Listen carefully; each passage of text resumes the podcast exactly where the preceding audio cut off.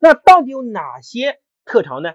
啊，哪些特长可以选择呢？啊，我大概总结为三大类。第一块是艺术类，对吧？比如说啊，琴棋诗画，我们经常讲哈，琴棋诗画就艺术类的啊，钢琴啊、画画呀、舞蹈呀、唱歌呀，啊，这样的东西特别大的特点是表现力特别强啊。我觉得现在必须要有一样这样的特长，表现力很重要。你看这个社会已经到了表现力越来越强的人了。你看今天我们大家讲直播的时代，各位我讲那么多，竟然没有人会唱歌会跳舞的人粉丝更多，为什么？因为他有更强的表现力。就是大家总在批斗那些明星啊赚钱太多，科学家不赚钱，但是你背后没有思考过一个问题：这些明星他们更善于表现自己，而很多科学家的讲话方式别人是不喜欢的。所以背后我们从社会道德和舆论层面来讲说。科学家为国家贡献更大，但是他拿的钱很少，为什么？因为粉丝太少，知道他的人太少。所以，如果这个科学家，比如说他很有才华，他还会拉个二胡，还会唱几首歌，还有很强的表现力，讲话很有感染力，你不觉得他能？他一定会比明星更火？我讲的对不对？啊，所以啊，这件事我们很多人只是。在一方面打着道德的层面的压力，但是实际上我们应该站在一个客观的层面去分析，我觉得会更有意义一点。那么同时呢，第二类就是体育类啊，就是锻炼类啊，运动类，运动类非常重要，因为运动的背后是我们如果从啊健康的角度来说，运动可以促进睡眠，运动可以促进孩子的身体的代谢，把它毒素和压力都给它排泄掉，运动本身的价值也非常大啊。但是我发现现在的运动变成什么哈？我就特别有感受，现在的很多孩子学运动变成兴趣班，就是从学前啊就开始有运动的什么启蒙啊，先去做一下锻炼，就全部放到班里交学费的方式运动。但是实际上运动应该变成人的爱好。我就看到很少有人，比如说，比如说我我我我家孩子学完轮滑，我就带他每周一到两次到户外去玩轮滑的时候，我要让他感受到 运动是快乐的。但是大部分的孩子就是。哎，学完轮滑，等着下次上课。每次上课，老师说你练了吗？没有练。其实越学自己越不喜欢，因为他感受不到这样的乐趣，他只是把它当成任务。所以这样教下去的孩子越来越宅，越来越不喜欢运动。所以他要有一些展示的场所，运动是用来喜欢的，用来玩的开心的，对吧？比如说我小时候打乒乓球，那就是打的好玩嘛，开心嘛。但是现在真的是变掉了，就是很多孩子只是被父母带到一个又一个的地方。而失去了运动的意义。为什么？父母的理由是因为报的兴趣班太多了呀，没时间运动啊。各位，我觉得你应该思考一下，你不要报那么多，你应该让他在一个兴趣班学完之后有更多玩的机会、展示的机会，反正他更加有觉得有乐趣，这个很重要。体育类啊，当然有篮球、足球、乒乓球啊、羽毛球等等。好，我认为他会体育非常大的是培养一个人的抗挫力啊，就是在锻炼的过程中，人在比如说。啊，我们家学轮滑的时候，那经常摔跤。啊，今天晚上我待会会连麦一个老师，是我们的史校长。那史校长呢，他就是带他孩子在轮滑参加各种各样比赛的时候吃尽了苦头，而这吃尽了苦头的过程中，就培养了孩子遇到困难、遇到压力啊这种顽强不屈的精神，却成为他一生的财富。那史校长非常棒，我晚上会连麦，大家最后要尽情期待一下。让他亲口来讲讲，他是怎么把他孩子啊培养成啊，现在已经在美国读书哈，培养到世界名校的，对吧？啊，所以啊，身体决定人的抗挫力啊，所以你看前段时间疫情结束刚刚开学啊，据说温州一个学校的孩子操场上跑步，第二天还是第三天就猝死了啊！现在的孩子真的体质太弱了，太缺乏锻炼，所以我觉得各位父母，那这背后也有父母的焦虑啊。父母就啊担心孩子在学校，因为老学校很有压力，只要孩子在学校遇到任何身体上的问题，都把责任推给学校，搞得学校不敢培养孩子了。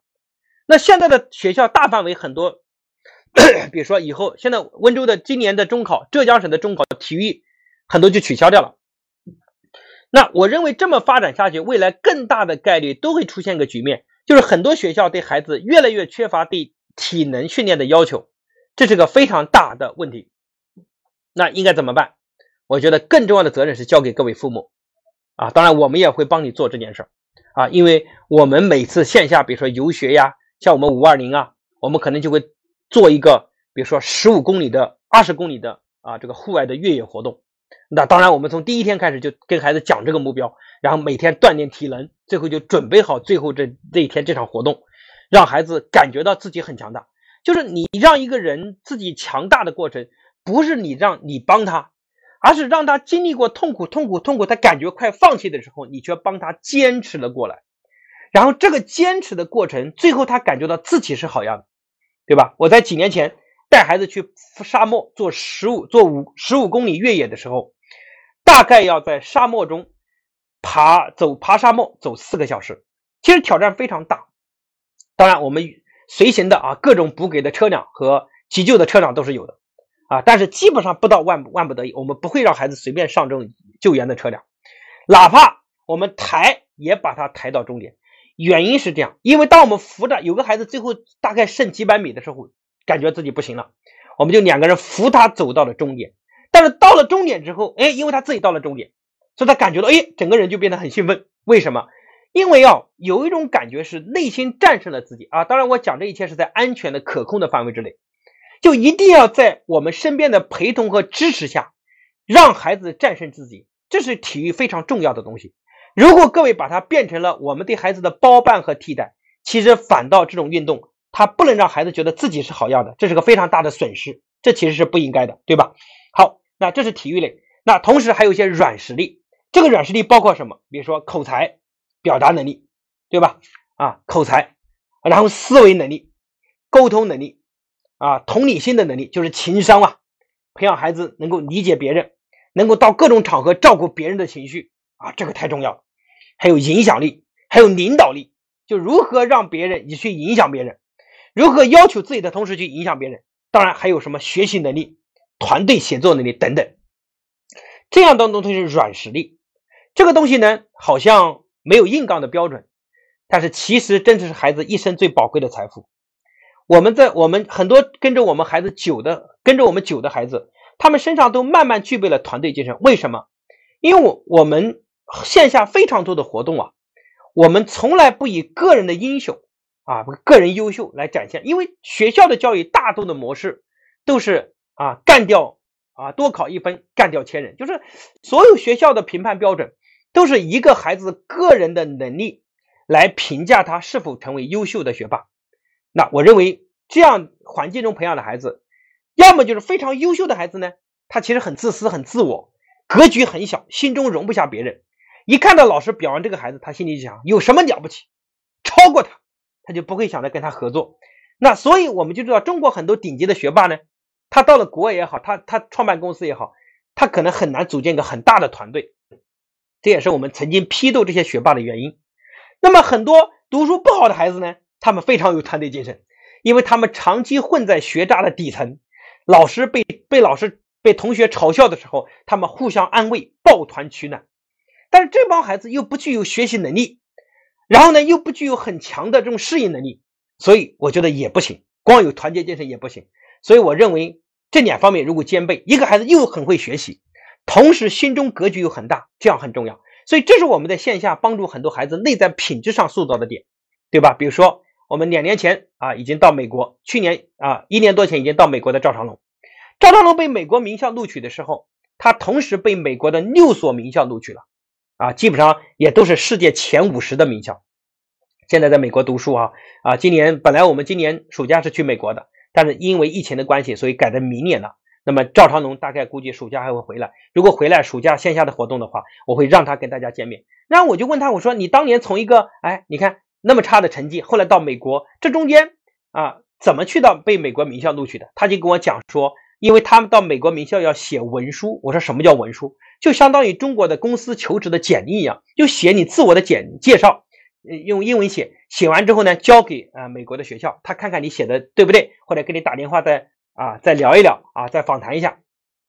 然后我说那你写什么了？他说他就写，他从刚开始啊是一个叛逆捣乱的孩子，嗯，因为打游戏啊上瘾，跟爸爸打架打到公安局，后来接触我们之后呢，改变了亲子关系，知道有目标很重要，然后呢就挑战国际学校。然后经过一轮轮的啊这个错失败，最后敢于挑战进了国际学校，结果到了学校高一的时候又跌到低谷，然后又从高一开始，那高二开始努力，再到高三一路上升的过程，就写这一段的过程，然后又写到跟我们一起到西部支教帮助很多孩子，然后又写到站在福音的舞台上分享他的故事，让很多家庭受启发，影响很多家庭。写完之后，很多美国的名校就喜欢了。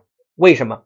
因为国外的名校认为，一个人一个孩子从小有更大的社会格局，这样的孩子才是有未来的。所以他更加关注你这些软实力的品质。他认为这样的孩子格局够大啊，这个价值取向够高。这样的孩子才能干出一番大的事情，对吧？如果一个很自私自我的，就到哪里什么搞什么活动都是啊弄虚作假的，拍个照片的，做个秀的这种形式的，在中国是特别多的。我觉得这是非常不应该的。其实，尽管你可以欺骗很多面试官，但是你的孩子本身没有这种品质，他即使到了国外也就镀了个金啊，他就镀了个金，他自己本身不是有金的，他就外表镀了个金，他不是个金子，他可能是个生锈的铁，这是个很大的问题，对吗？嗯。所以，这是我讲的第二大点，就是该如何选择。那我建议在各个方面哈，尤其是像体育和音乐要各选一个啊，呃，这个艺术方面和体育要各选一个。那么，对于像软实力，我觉得越多越好，因为软实力背后就是孩子的品质和能力，我们是一直重点培养的啊，我们非常重视，因为这是孩子的根部教育，这个更重要，对吧？啊，所以我觉得这三大类都可以选。